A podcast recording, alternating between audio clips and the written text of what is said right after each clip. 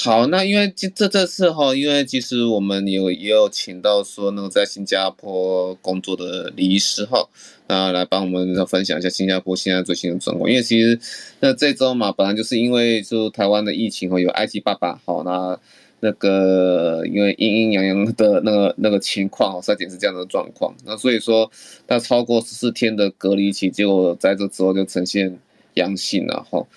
那当然就是认为说 Delta 病毒是相当的狡猾啦，就是我们防了百分之九十五，它它就是会有百分之五出现，然后防了百分之九十九，那结果就百分之一出现。防了呃防了百分之九十九点九，就会百分之零点一出现。可是问题是，Delta 麻烦就是说有漏网之鱼，可它的病毒浓度就会都可能就传染力还是会相当的强啊哈。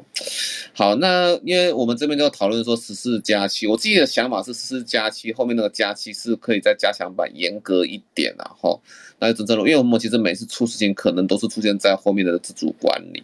好，那那个这后面的加期是不是要做一些措施上的调整啊？这是我自己真正的一个看法了哈。不过这没有关系，就是想问一下那个像是那个呃李医师这边，你对新加坡，因为李医师是有跟我分享过，新加坡是他前面是还是维持加十诶，我我觉得这个就有点小冒险了哈。不知道说李医师你那边的那个目前新加坡最新的状况是如何？好啊，谢谢江医师的这个提问啊。大家好，我是这个在新在在新加坡的这个李冠毅啊。那想跟大家提呃，先讲一下最近新加坡的一个最近自从八月底到现在的一个发展。那自从这个八月底啊，这个总理李显龙宣布这个全岛疫苗覆盖率两剂超过百分之八十之后呢，新加坡就其实就开始改变它的一些防疫的政策。改就是真的要开始要跟病毒共存啊，不不是要消灭病毒，所以呢，呃，政府就开始出台了一些很不一些嗯一些很多的小动作、小小的措施啊，然后整体看起来就是说，政府的公方面他有在开始放，有点在开始在放松，可是他对人民的要求是加强哦，加强人民的要求，因为。呃，过去两天就是最近的新加坡这个确诊的疫情的这个确诊率啊，的确有大幅的上升。然后过去两天呢，都是超过五百五十例啊，所以他现在还是就是他就是一般一一方面呼吁民众要呃减少社交活动啊，然后呃加强自自我的这种自自己呃做这个快筛。然后他也是，他也是，大家应该有看到新闻嘛？就是全每个每户他发六六份快筛的这个这个这个试剂。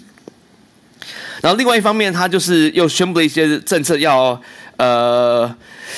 呃，算是是公方面的公家方面的措施是有看起来是有一点放松啊。这第一点，就像刚江医生刚提到的，现在是说，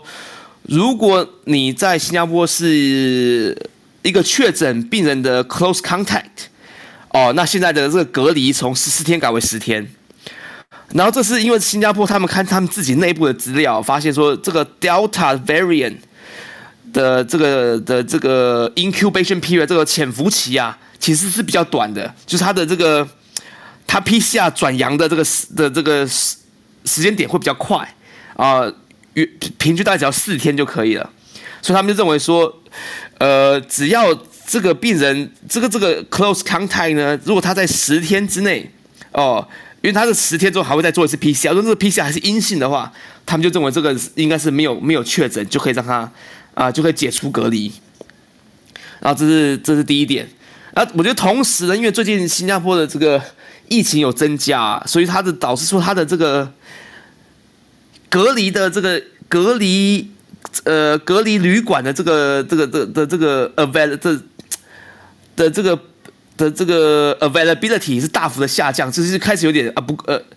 隔离的地方不够的问题，所以他有感觉有点要紧，所以这个是也是有点想办法来呃可以让呃增加他的这个周转率啊啊让他让他让大家可以进入这个隔离旅馆。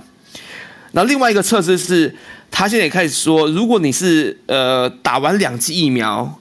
那你又确诊的话，而且可是你确诊，你又是呃没有症状、无症状确诊者，或是很轻症确诊者的话，他开始让你在家里隔离哦。这就是，不过你只要要已经只有五十岁以下了，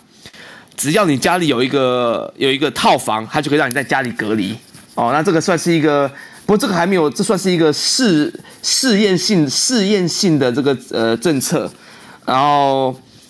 呃这个也是这个也也是就这个礼拜开始实施了。那现在所以新加坡这个目前呢、啊，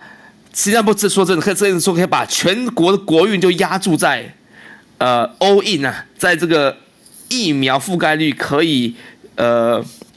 可以对抗这个重症的这这个。的这这这一个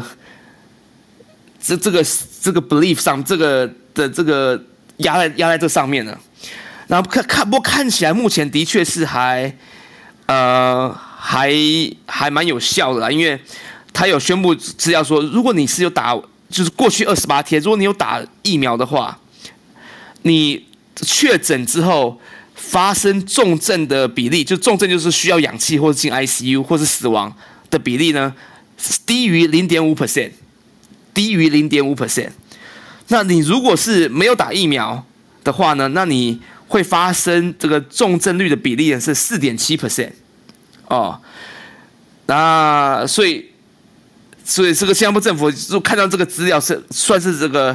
吃了秤砣铁了心呐、啊，就是这个这一定要这个治这个这个政策要继续走下去。所以嗯。这个，而且他，然后他有在宣布一些，对对是算是对这个，他也开始鼓励啊，这公司行号要帮他们的员工做快筛，就是快筛完才能上班。然后他也宣布说，如果你这个公司有员工确诊，然后这个员工呢，在过去七天之内有来你公司上班的话呢，哦，你这个公司就要马上 work from home 十四天，哦，算是有点。呃，所以这这这也算是有点把这个责任啊转嫁到这个这些雇主上面啊，这公司公司的这个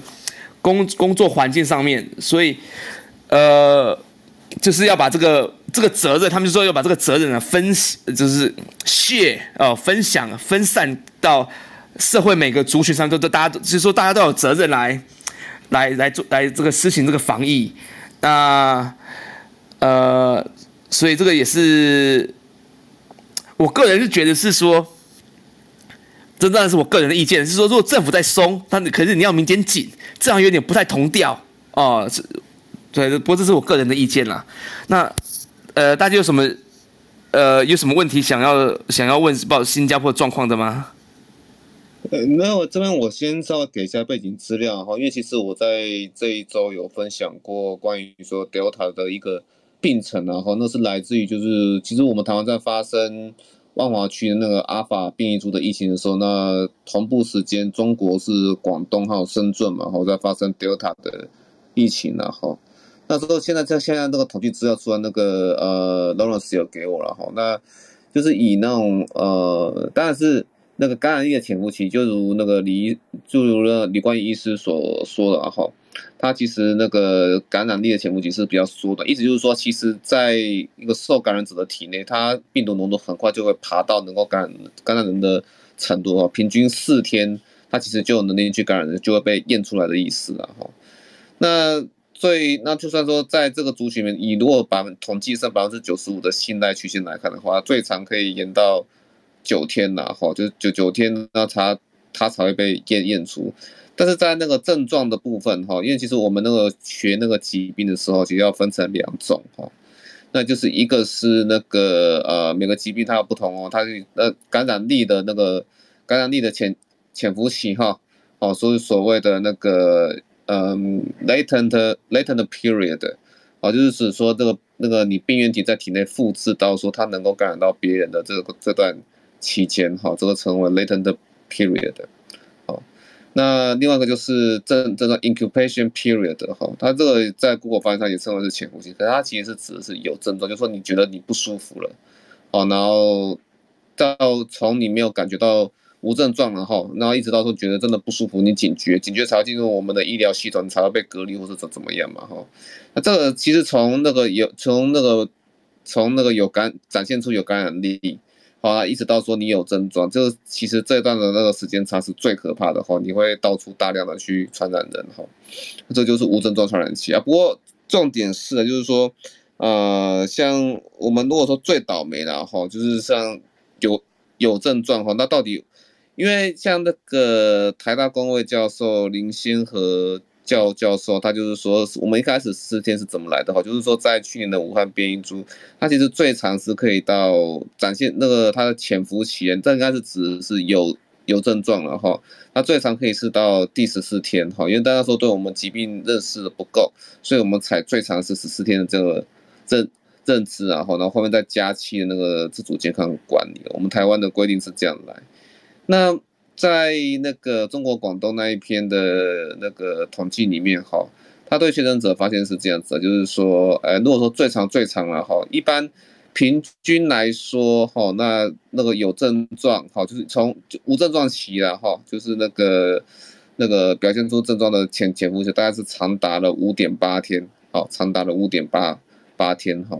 那但是如果说是那个他你取第九十五个百分点的百分之九十五的信赖区间，好，那其实就是你在最长、最长、最长的一个病程，就潜伏期的病程，到什么时候才结束？最极端值是第十三天，好，如果是你是取百分之九十五的信赖区间的话，百分之九十五信赖区间可能我对一般人讲会会大家会比较难懂了，好，就是你就是画一个中型曲线，啊，中型曲线可能就是会有极端值嘛，极端值就是可能那你你你。你从那个台湾到那个撒哈拉沙漠的那距离都都有可可能哈，但是那个极端值就未必是我们真的要 take 呃 take in point 哈，不不一定是要参考的，因为那个是太太极端了。我们我我们就像就像说在上节目的时候，有有人会有人会说，难道下次再再出现三个三周都验不出来的，我们是不是就要那隔离要变成一个月了哈？不一定要这样子做，因为这样子的话，我们其实整体的牺牲会太大哈。那所以就是，如果是以十三天的话，理论上，哦，那那个我们十四天还是够用的，是以百分之九十五的信赖区间来看的哈。那呃，其实如果说是以这个十三天的话，那我是觉得新加坡的十天，我是觉得真的是有一点点少了啦哈。不过新加坡我相信也是有很多的考量啊，他也是有他们自己的统计，所以他们才会这样子去做。好，那看起来看看我看起来李医师所讲的感觉是比较。呃，采取说可能他们国家内的那个统计数数字，取个差不多百分之九十到百分之九十五哈，就最边缘数字可能就是第第十天，然后然后面再加健康管理的样子吧，是吗？李李是，我我以上的分析是对的吗？呃，我觉得是呃非常相当正确，就是说在就是说他认为说只要大部分的这个在十天之内是可以确定，就是说如果你第十天呃隔。第十天你再去验你的 PCR，你还是阴性的话呢？他认为说你就是应该没有中这个 Delta variant。那因为最近在新加坡现在的大宗就是 Delta，已经百超过百分之八十了。呃，然后，然后他有新加坡，因为他他总体的政策是说，我们不是要我们不是要归零嘛，我们就是要与病毒共存。他说，所以就算他放出少部分人回到社区，他也认为没关系。就是说，你那就是你的你的那个极端值啊，比如说你是说哦，是九十九 percent 的那个的那个 confidence interval 的那些人哦，那些人是可能是十二天之后才发病死。他说我其实就算我放，新加坡的，所以新加坡是有准备，就是说其实他无可避免要放少部分人进进来，他们是有这样的准备，对？对他们有，他们他们认为说他们的这个，哦、他们认为他们的这个这个疫苗覆盖率有办法承收，有办法做这个 buffer。可以看，我是我有办法吸收这些失误。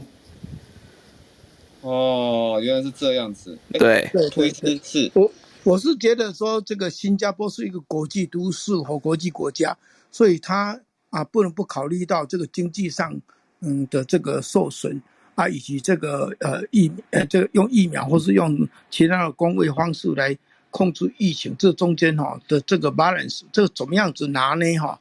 这个的确很困难。不过它是比较。呃，快一点点去因应这个问题。台湾也一定要面对这个问题啊！包括我，还有那个台大钱秀熙教授，其实我们都一直认为说，我们不可能等待清零，我们一定会有一些无症状感染者可能会流进来。那这当然是呃政府哈的呃边界的封关要很严格，就可以减少。那你太严格，大家都不要出去，也不要进来了，进来要十四天，这不是办法。所以这个部分慢慢的。呃，就会开始有说用什么方式来解决。有的人是说用疫苗护照也好，那我们可能在下个下个礼拜我们会举办一场叫做如何用抗原的检查、抗体的检查啊，这个来呃当成封关哦，解封以后啊的一种这个因应的一个方式，是不是因为这样子可以来减少时间啊啊，做制作检疫的时间？好像新加坡现在诶先冻成到十天呐，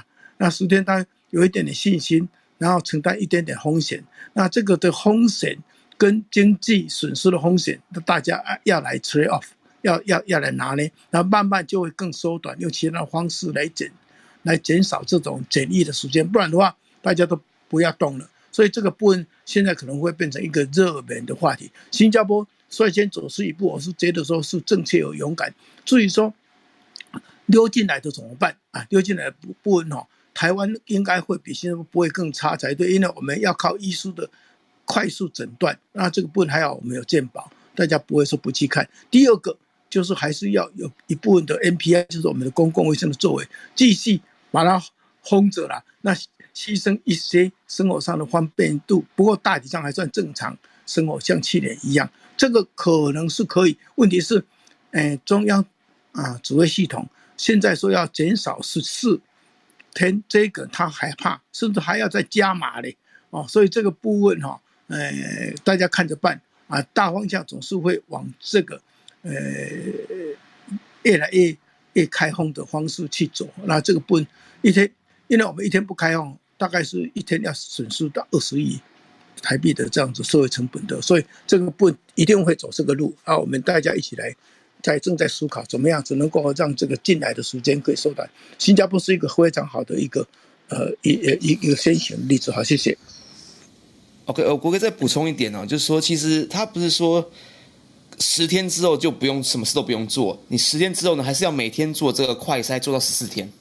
对对对对对对，做快筛也好，或者是像我们这里以前哈还没有快筛的时候，我们就是里长或什么，大家继续关注，你可以诶自由活动，但是不要去参加人多的场合那一种，也就是你可以做，毕竟你是，但是不要去去去 happy happy 的，到时去唱歌或参加什么东西。嗯，这个未未来可能是要往这边去走的啦。嗯，没错没错。那我我是说，这新加坡现在的这个政府真的是购买了非常非常多的快筛哦，这真的是，呃，就是什么事情都用快筛来来来取代就对了，对。哦，那那所以就是说，其实，在后面哈，就是十天之后，他们后面四天哈会一直连续还是去做筛检嘛？那所以我就觉得，我们台湾可以的变通方式，可能是后面那个假期哦，也许也可以增加一些。就是你，就是你每天做筛检之后才能才能出门这样子。对对对对。它有它还有一个是，还有还有一个是改成七天的，就是说你那个在家隔离那个啊，它还有一个是，它还有另外一个 program 是改成只要隔离七天，就是这是确诊者哦。可是你之后的七天，你每天都要做快筛。七天每天做吗？每天做。就前七天你是 quarantine 嘛，对不对？然后后面的七天是每天做快筛。我我觉得不是这个就当加，因为台湾哈这个上快吧，如果过来个有有他们已经这样做以后的数据哈啊，以后是不是可以跟我们讲一下？而我们很想看到。对我来讲，我我相信他大概不会捞出很多。这个只要是在安大家的心的作为，都以他真正的因为这样子就可以以真正呃减减少传染性哈的这个效果。这个部分，呃，很看很希望能够看到一些数字，真正的数字。对，我觉得这也是，会不会真的捞出很多？你可能真的不，我我我这就是安大家的心呐、啊，对。对，可能是安心，呃，都以这个实质效果。不过我们很想看到。对，我觉得这个值得值得参，因为其实台湾这边哈，基本上已经快要把我我是感觉啦，快要把快筛给丢弃，快筛在台湾已经快要没有角。角色了哈，几乎都是完全都是靠 PCR，可是 PCR 有问题，就是说你裁剪的时候，你就是要丢到那个呃有实验室的地方去跑了哈。那如果说像新加坡这样子，就是在自主管理期间，你每天都是给你快筛，但是这个是快筛，其实这个钱也是蛮蛮蛮贵的哈。那如果说有真的有那么多钱可以去投资，然后给大家配比这么多量，其实也可以是图一次。那未来的快筛如果用？抗体号的做一次，而且是有，呃，综合性抗体的快筛的话，如果你有了，说不定这个你就就结结结束了。啊，就不必天天在在那边嗯测那个安体检哈，或是测 PCR 了。所以这个部分我们下个礼拜会来探讨一下，看看说安迪巴里的快筛有没有能够达到这样的效果。哎，涂涂医师，这个活动是在、啊、这是我们 DCV 办的。我我我再谈一下确定时间，等一下我再补充。好，谢谢。OK，好，谢谢涂涂医师哈。好，非常感谢那个李冠医师哈来分享我们的新加坡一个最新的状况啊哈，非常的感谢。希望说那个李医师哈之后那个如果有机会的话，多来跟我们分享说新加坡一个最新的状况哈，因为新加坡。也是在筛检上是一个呃蛮重要的指标，这样子哈。好，没有问题，没有问题。感谢感谢李医师。好，谢谢。那我们，谢谢谢。好，那我们接下来的话是不是要进入那个日本的部分？这是日本，完全交给于婷哦，重责大任。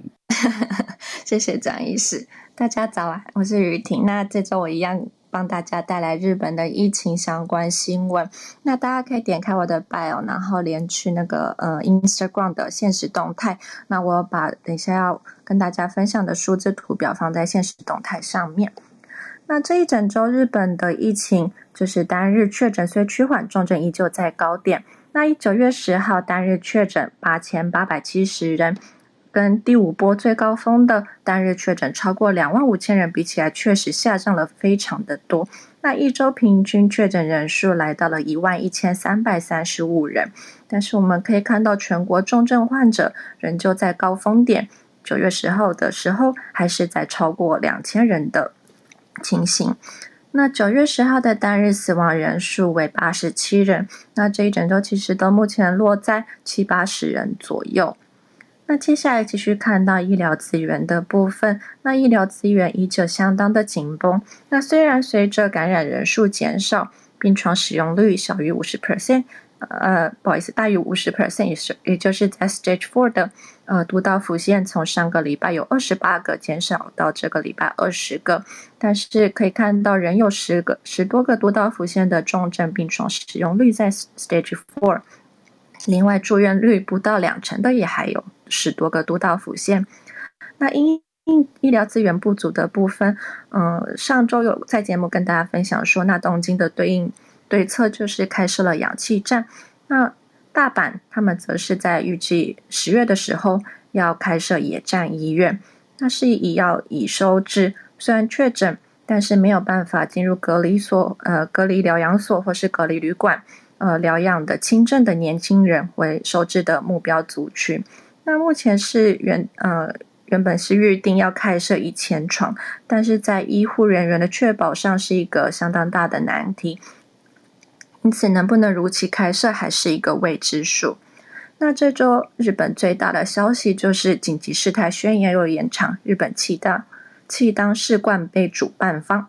那一九月八号，政府发布了新的标准。他们将要以医疗负担指标为主要的紧急事态宣言的解除基准。那其中病床使用率还有重症病床使用率是维持一样的基准，但是住院率将不再以小于二十五 percent 的数字为指标，并且追加了重症还有中等症人数的项目。只要两周左右持续改善下降，那他们就会来考虑解除紧急事态宣言。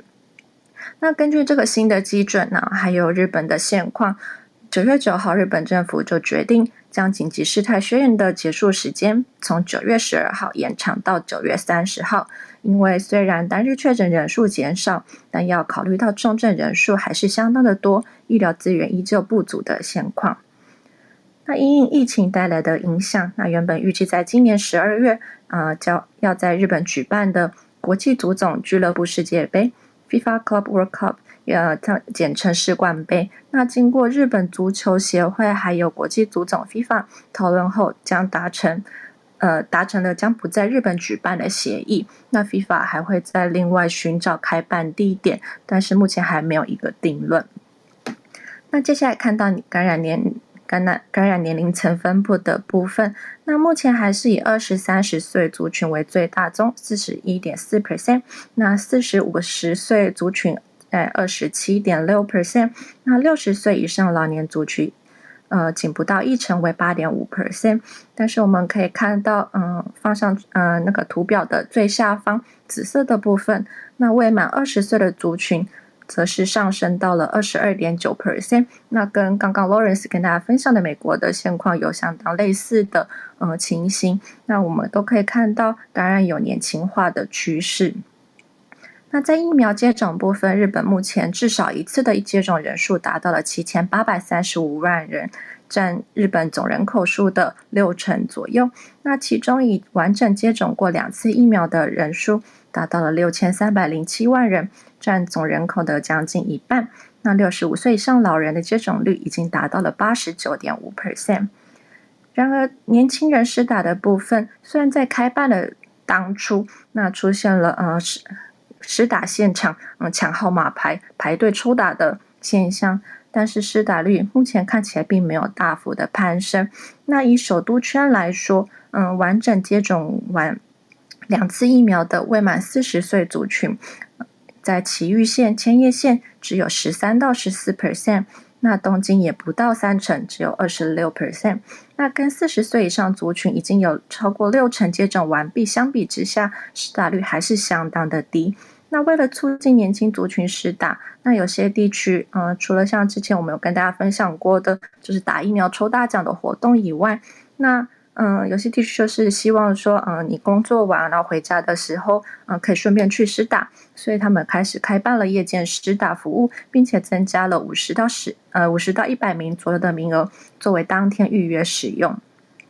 那另外在学生施打的部分，那除了就是预防开学后的校内感染，但是由于日本就是九月他们下学期开始是要进入升学考试期间。就是大概在十一月、十二月左右，就是呃他们的推甄申请的期间。那一月有一个他们嗯、叫做 Senta Shiken，有点像类似台湾的职考。然后考完 Senta Shiken 之后，接下来是呃一月底、二月是二月、三月的时候，你还要去各个大学考他们的入学考试。因此，现在这个期间对于考生们来说是相当重要的期间。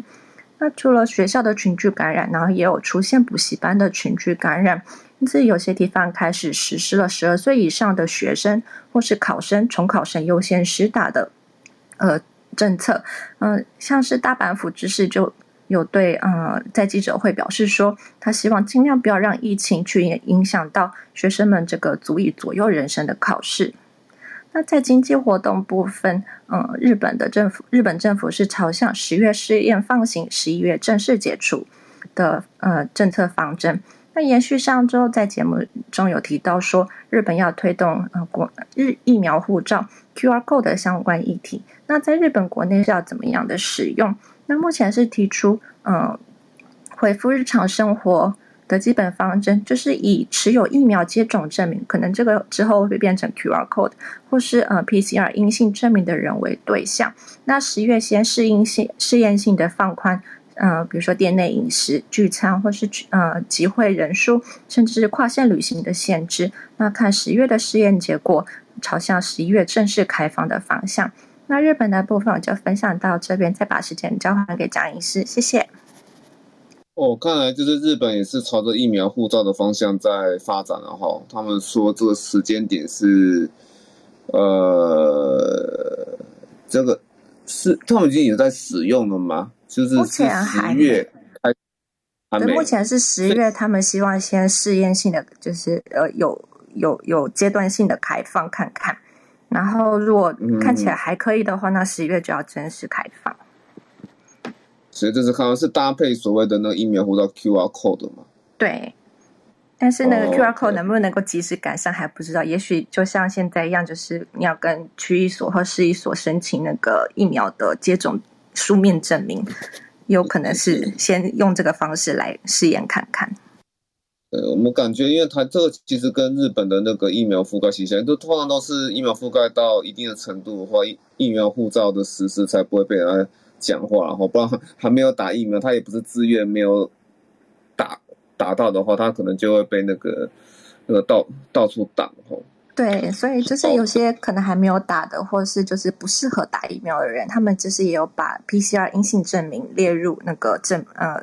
正式证明的那个项目里面。对，那个就跟 OK。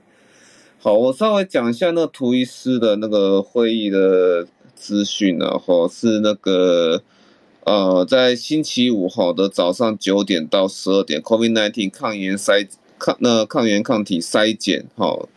对呃解封政策的角色功能，然后。这是一个 Webex 的那个会议连接，这样子哈，有那个长庚大学施信如主任，好，还有很多的那个，哎，还有罗氏药厂来分享哦，其实还蛮多单位的，好，那就是主持主持人就是那个财团法人生物开发技术中心涂医师哈。然后来帮大家说去做那个讲者的引导，这样子，OK，好，这个资讯分享给大家，好，就是星期五的，大家有兴趣的话可以来来网络上听，好，在早上的时候，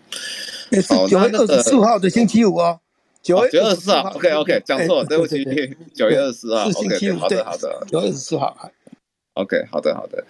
那我看一下，就是哎，那个是不是受到东京奥运的影响啊？就是日本日本的那个 FIFA。FIFA 竟然日本放弃主主主办权了，对，是因为受冬冬奥的影响。可是问题是世界各地到处都疫情呢，这这这样这样对，这样奇怪呢。其实他们没有讲得很清楚啦，但是他们九月七号的时候，就是日本国日本足协就是自己内部就是在说，希望朝着那个不举办的方向。我我个人是觉得应该是受到那个。东京奥运之后，这个疫情就整个上来的，呃的现象，他们可能会有一点呃却步，而且因为日本现在目前重症人数还是在非常的呃高峰点，他们不应该不太敢去呃说我硬要推下去这样子。那 FIFA 可能也对，所以也不知道是哪一个国家会接手，对这样子吗？对，目前是我觉得也，我觉得也有可能是日本有评估，可能有赔了有点多钱，可能有这种感觉。对，可是就是就蛮可惜啦，因为世冠杯就是在日本，就是就好像我忘记，好像是好像百年纪念还，还是真的很可惜。好，哎，不不过，于婷，我想问哈，在你的日本的工作单单位哈，你现在看起来就是像刚刚刚刚刚一开始有。有讲嘛？全国的重症患者仍然在高峰点，然后你目前眼前所看就是加护病房都还是满的，然后隔离病房都负压负压床都还是一样是那个那个整个都满床，然后甚至说会不会出现说那个跨科的专家都是他可能不是胸腔科或感染科，他还是可能会被调调去去照顾那个新确诊的病病人。会不会有？会不会到这样的一个地步？因为其实跨科专家资源哈，照资源照顾病人，那是一个指标，就开始说，哎呀啊，糟糕，这个病这这方面的病人太多了，原本的专家已经不够用了哈，那必须调用那别的专场的专家来做个人力上的资源，这是个指标。你们日本那边有有到这样子吗？我不敢说全国啦，但是就是以我们医院，就是大学大大型教学医院来说，那像我们的 ICU，就是呃内科加护病房 EMICU，还有那个 GHCU 的话，目前就是通通都是给那个新冠肺炎病人。那我这个礼拜看到那个就是住院的那个。怎么讲？就是那个那个图图来看的话，然后就是还是都是满床的。然后另外就是还有一层病房是嗯收，就是比较轻、比较中就中症，还不到重症那种的病人的话的那个使用床数确实有在，还是还蛮多在里面的。但是你说跨科的话，因为其实嗯以我们医院来说的话，嗯。进入呃 ICU 或是就是照照顾这些重症病人的病人，你可能收治的虽然就是胸腔内呃呼吸内科、胸腔内科的那个医师，但是也有可能原本在我们医院就是有看其他科，比如说血液内科啊，或者是消化消那个或是那个肠胃科。那如果是那些病人的话，可能收治的主科就不是胸腔呃呼吸内科，那其实他们就等于说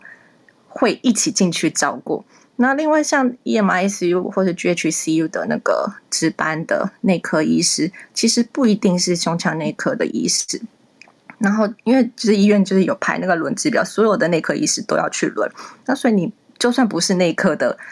不是主要照顾呼吸的医师，还是有可能会碰到去要去照顾这些病人的时候。那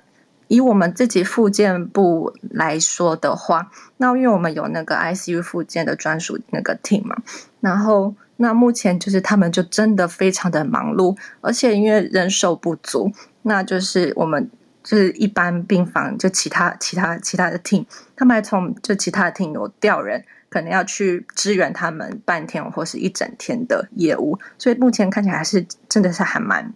重症，以重症病患来说还是相当多，然后相当哦，那听起来是有点崩了哈，真的是有点崩。OK，了解了解。哦，那这这就让大家了解一下日本和一个真实的现况，然后除了数字之外，也可以让。那个大家了解说第一线哈，它到底呃跨科资源到什么样的地步？跨科资源其实是一个指标哈。那首先就是那个从像说那个从胸腔科医师、感染科医师，然后外面扩及到说如果毫不相关新陈代谢科医师要进去支支援，那可能就是第一步。好，那接下来可能是外科哦，小儿科都还要进去去照顾那些成人成人的重重症的话哈，那接下来就是第二步。好，第二步的那个医疗。哦，紧紧绷了啊，最后到最后崩溃的话，就是连实习医师都用上去，就像那个英国那样。那时候我们有个台湾人医师哈，就是在英国当 PGY 医师的那个 Doctor Iris 哦，他就是那时候英国哈大量的那个确确诊的时候，他们就被丢到一个人照顾二十床的那个新冠病，而且那个时候他是没有完全没有防护衣，他们那边英国的防护衣是只有穿一个那个垃圾袋的围兜兜而已哈，这个还蛮蛮可怕的哈。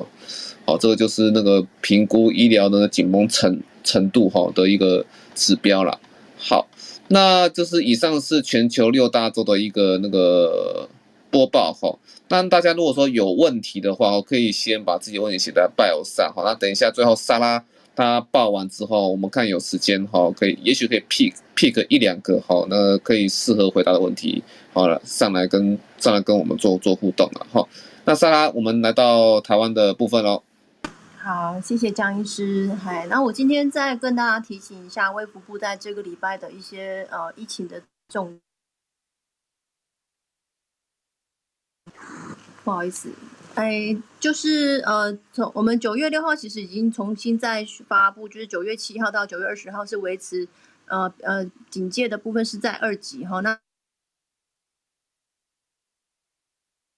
不好意思，电话打断，还是。我先接一下电话。哦，这样哦，OK，好，那那那那那那那，OK，好，那个不过我我觉得没有关系哦。哎，不过那个今天好像林思碧老师完全都没有讲讲的话。那个孔医师在吗？我目前内容有没有什么要回应的？我有啊，我刚刚有讲话啊。啊，是哦，哦，那那那个是一开始的时候，对对对。哦，OK，OK，好好好。不知道刚才听新加坡后。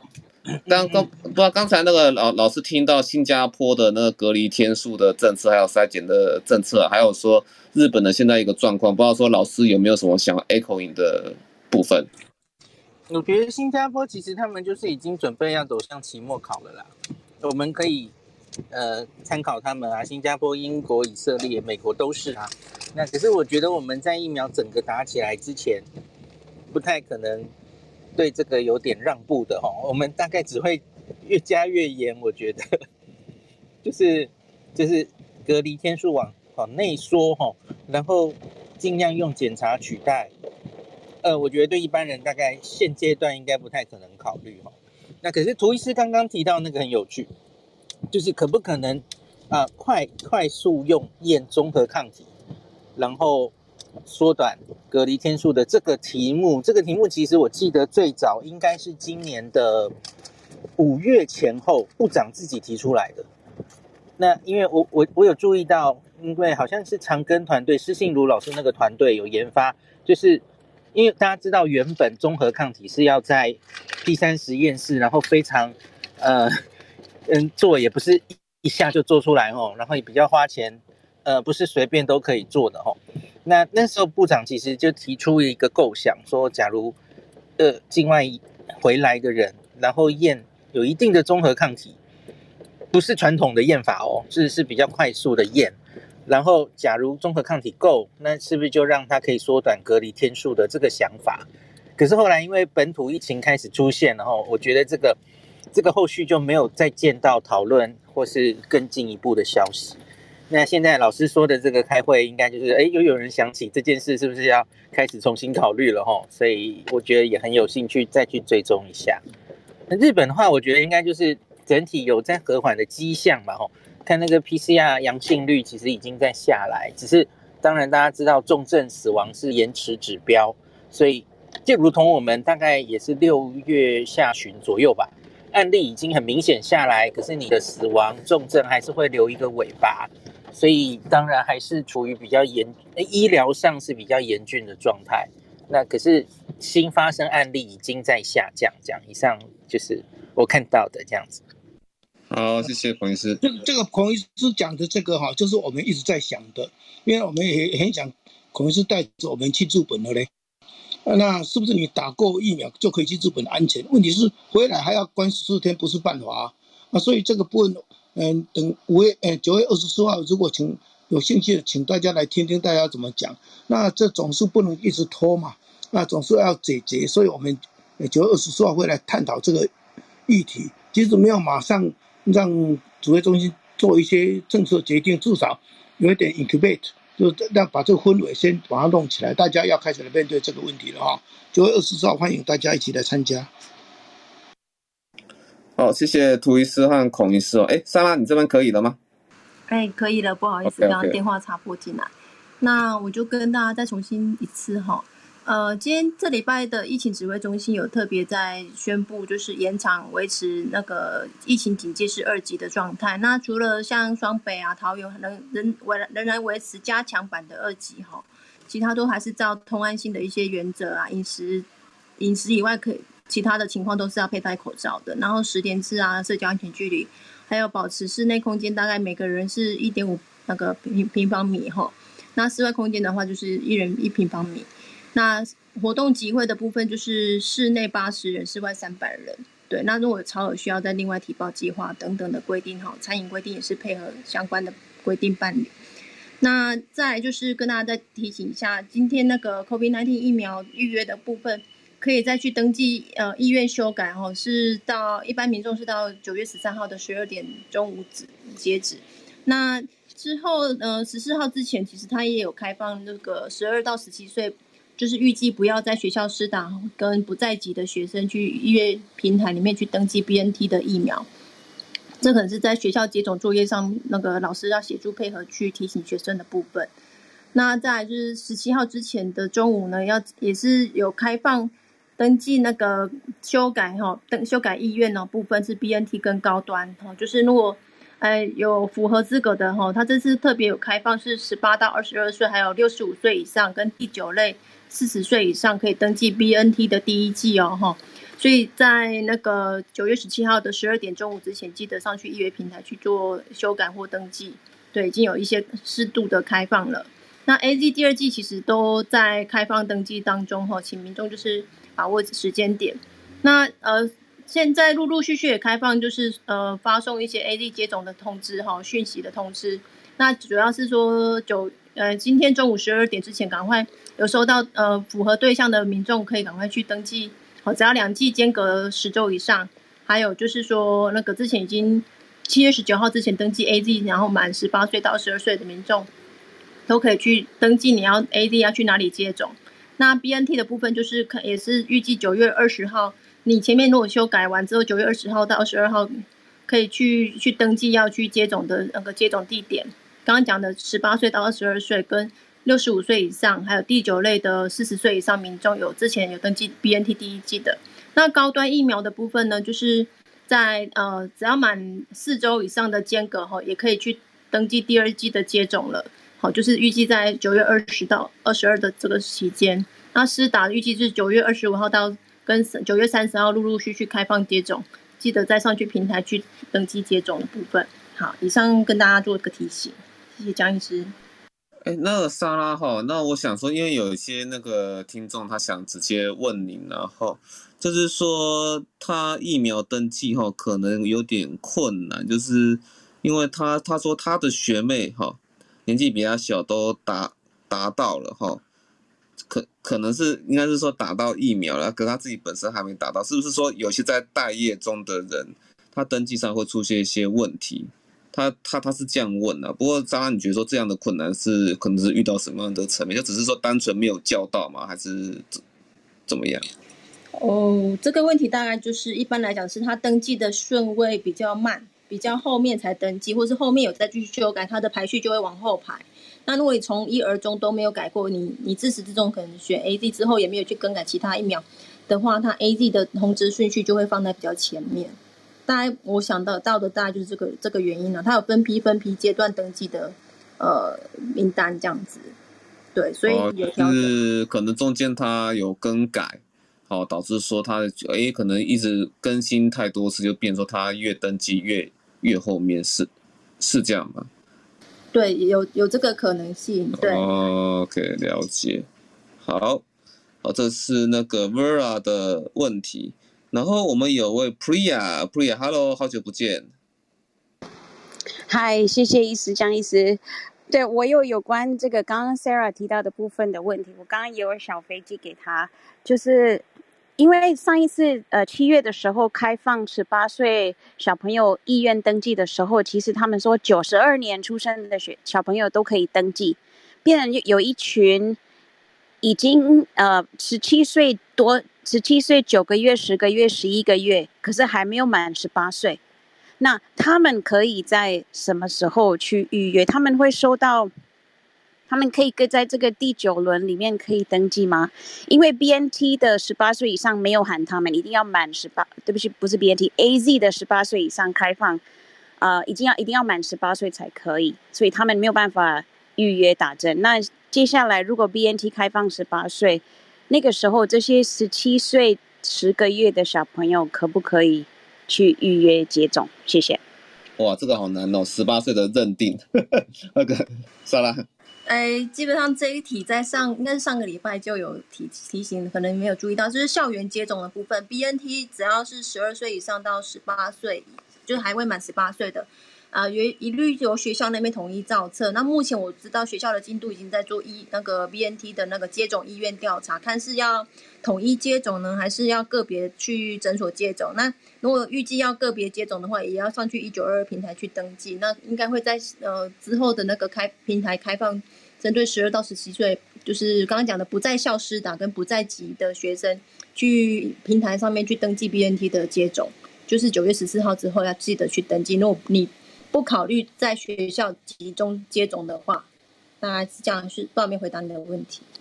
呃，这样有回答，因为他呃，就是我的儿子已经不在学校了，所以他不属于在学校呃造册里面会出现。然后，因为上一次七月的时候开放十八岁的意愿登记，就已经让九十二年出生的这些小朋友意愿登记，所以他们那个时候就已经意愿登记了，然后是登记所有任何疫苗都可以。所以等于说，现在开放十二到十七岁医院登记，我们。不用再去医院登记一次嘛？因为上一次说十八岁，我们已经医院登记，就只能等，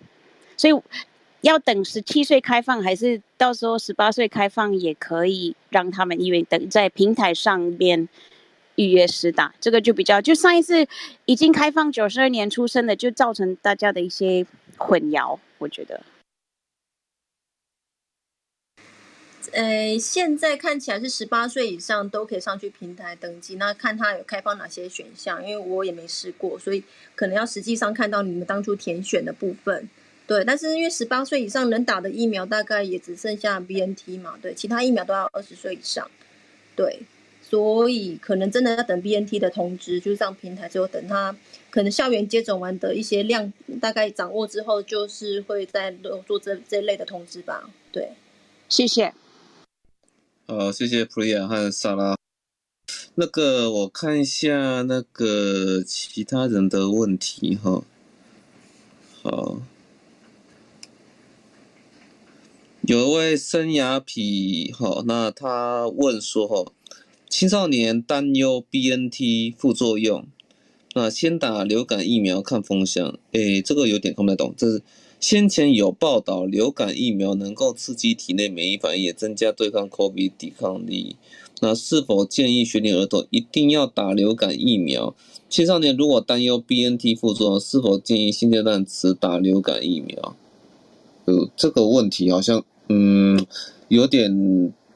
跳跳脱了哈，就是说其实。任何的疾病都要防了，我就有时候我们的那个对手了哈，并不是说只有新冠而已哈。那 COVID 其实也要防。那当然我，我我是我是还记得我我之前讲过很很久前我讲过有一个研研究了，那个是美国不知道是加州还是南加。加州的哈，那就是说有一些那个重症的病人哈，你可以在他百分之十啦哈，重症那个 COVID-19 重症的病人，那接近百分之十，他其实也会有那个流感的那个共同感染然后，所以说你打流感疫苗其实也是有那个一定的那个保护作用在了哈，只是说。你在登记那个流感的时候，其实要切记，就不要让它跟那个呃 COVID-19 的疫苗哈，那产生那个重叠，因为其实疫苗与疫苗不同疫苗之间，其实尽量是相隔十四天，不管是链球菌啊，或是那些流感疫苗，其实都是一样哈，没有错吧？沙拉是吗？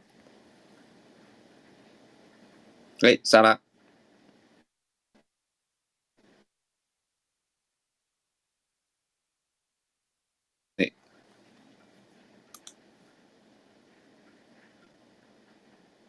Hello，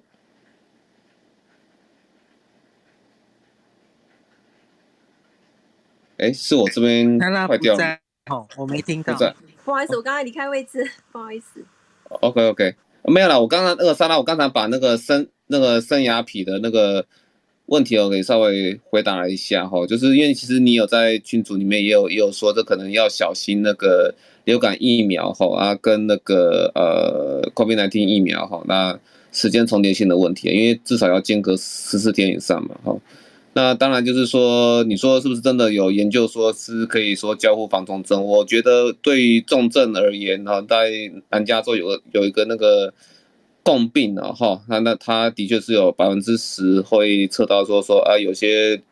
那个 COVID-19 重症啊，第二百有百分之十是流，也有说流感的共同感染，然后，但是基本上那个呃，你要是打疫苗，其实我觉得这个逻辑是有有一点，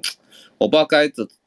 怎么说，我只是觉，我只是觉得说哈，那疫苗还是如果能够打，哦，那轮轮到你的时候还是去打，哦，也不用说是，也不用说是那边看看风向了，完完全不用。完全不要用这个心态，老师要小心说哈。那个在登记的时候，然后不要说变成说疫苗的那个试打的那个时间哈冲到这样子哈，大家要注意十四天的那个间间隔，是这样吧？莎拉，你们那边也是这样子提醒那个民众嘛？是吗？对，因为我们目前卫生所在跟学校校护那边做接洽，所以所以主要是校护在协助做行政调查的部分。那两剂基本上间隔一定要十四天。那现在的行政作业应该是会先优先让学童，呃，就学生们优先打 BNT 疫苗。目前已经先优先安排 BNT 的部分。那流感的部分可能会先把重点放在老人家先接种完流感，因为流感疫苗看起来到货量也不是很很很完，就是不是没有一下子全部到货，所以可能会让学生再往顺位再往后。所以，呃，他。呃，期待说看可能会不能先打流感疫苗？我觉得目前在学生这一块看起来，呃，政策上没有打算这么做了。对，那就至于说的流感疫苗的那个免疫系统部分，我不知道没有医师可以去做个补充。对，不知道对 COVID 这些免疫的反应有帮助。我来补充一下，应该是没有直接证据，应该都是像是去年九月流感在开打前，我记得黄立明老师有办过一次。座谈会，他就说有列出，我记得至少三个研究哦，国外啊，就是如同江医师刚刚说的啦，吼，就是发现那些分析住院因为呃重症住院的，那有没有打流感疫苗？发现流感有打流感疫苗，好像有一些保护效果，那就是这样子的流病资料有这样的证据，所以建议大家好像打会有一点好处。可是大概应该是因为是完全不同的病毒嘛，想起来应该是不会有特别的呃好处齁。而且我们现在谈论的不是青少年吗？十二到十七岁嘛，那我们的流感疫苗应该现在没有每年一定要这些人施打吧？吼，应该没有嘛，因为 influenza 流感其实是年纪特老的人、特小的人这两群人比较重要，还有医护人员。医护人员因为你自己得流感当然没关系，可是你会传给病人嘛。所以大概是这三群人其实才需要打流感疫苗。那我们每年流感疫苗施打的目标也不过就是大概三成上下，我们就满足了嘛，吼，就是流感就是标准的防重症，没有想要防感染的嘛，吼。那所以因此我我觉得是不需要特别你这么怕，然后在青少年这个本来得新冠重症风险的人，那你现在又怕新冠疫苗风险，所以你就改去打流感疫苗，这。逻辑不太对，就那你就真的怕，你就干脆都不要打哦，因为新冠，我不知道它会不会在台湾这秋冬流行一波了哈。那就算真的流行，那我们这几个月、这几周也一直跟大家分享哦，青少年其实真的得病的几率，还有那个重症几率，其实都远比呃年老的人有重症风险的人低哈，所以。呃，你所谓的看风向，你可能是想看一下，真的打下去之后会不会有很多人晕针、有有心肌炎等等的，你可以看呐、可是我其实更鼓励大家，你只要真的有疑虑啊，你有疑虑你就放弃这个机会，把这个 BNT 留给更需要打的人。我觉得台湾现阶段我们五十岁以上还没打好打满哦，真的你有疑虑就不要让你的小朋友有疑虑就放弃，没没什么哦，晚一点还会有疫苗来的哦。对，不用第一时间抢去打吼，那要跟小朋友、青少年沟通好吼，假真的想打就去打，也也很好吼。那不打也也有理由，有一点疑虑就不要勉强，就这样子吼。我我补充一下，因为呃，每年流感的部分开放的对象，除了六十五岁以上，还有五十岁以上，什么呃一些慢性病的部分。再来就是，其实包含高中以下的学童啦，跟幼儿这样子，其实都在接种的对象。那一般还是会以老人家优先，对，然后校园可能还会放到比较后面。所以高中以下原则上都是在以前的流感公费接种的对象里面。因为呃，今年流感预预计也是采购四价的流感疫苗，然后呃，采购量也是预计有六百万剂，所以涵盖率都跟往常一样。那还是鼓励大家记得要来接种然后，谢谢。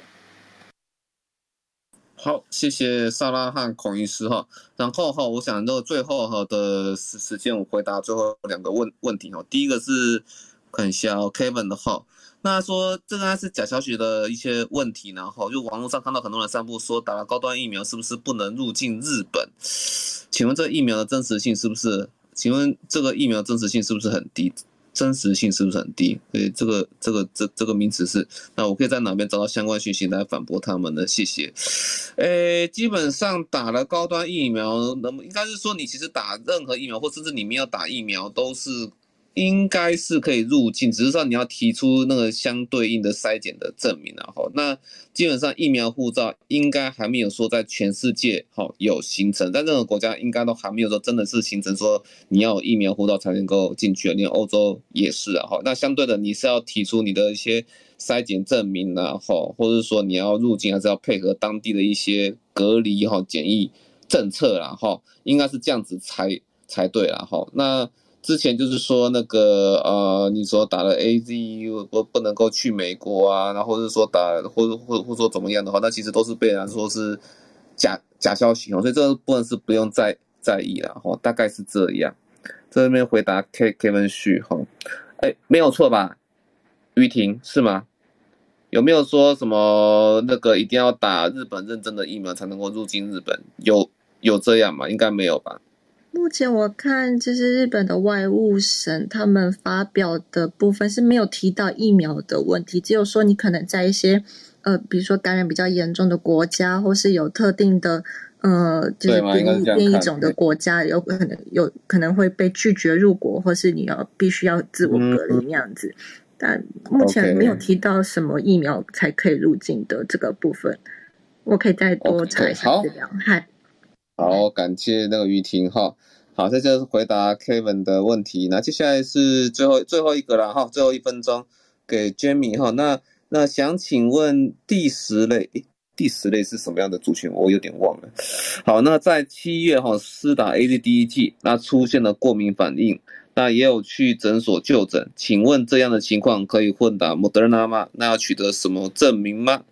好。那这个部分当然就是非非常的明显的哈，你要去跟你的医师哈去要一个证明哈，那就是说可能你对那 AZ 疫苗或那有一个过敏或不良反应的时候哈，那可能休息这次就可以准备要看看说建议说要打什么样的疫苗，不一定是莫德纳哈，要看该医师的建议然后看你本身有没有什么熟悉的医师跟他去做个讨论。那在那个，我是举我们自己在那个院内员工疫苗诊的那个，就是我们医疗人员要要打疫苗，我们也会有自己的员工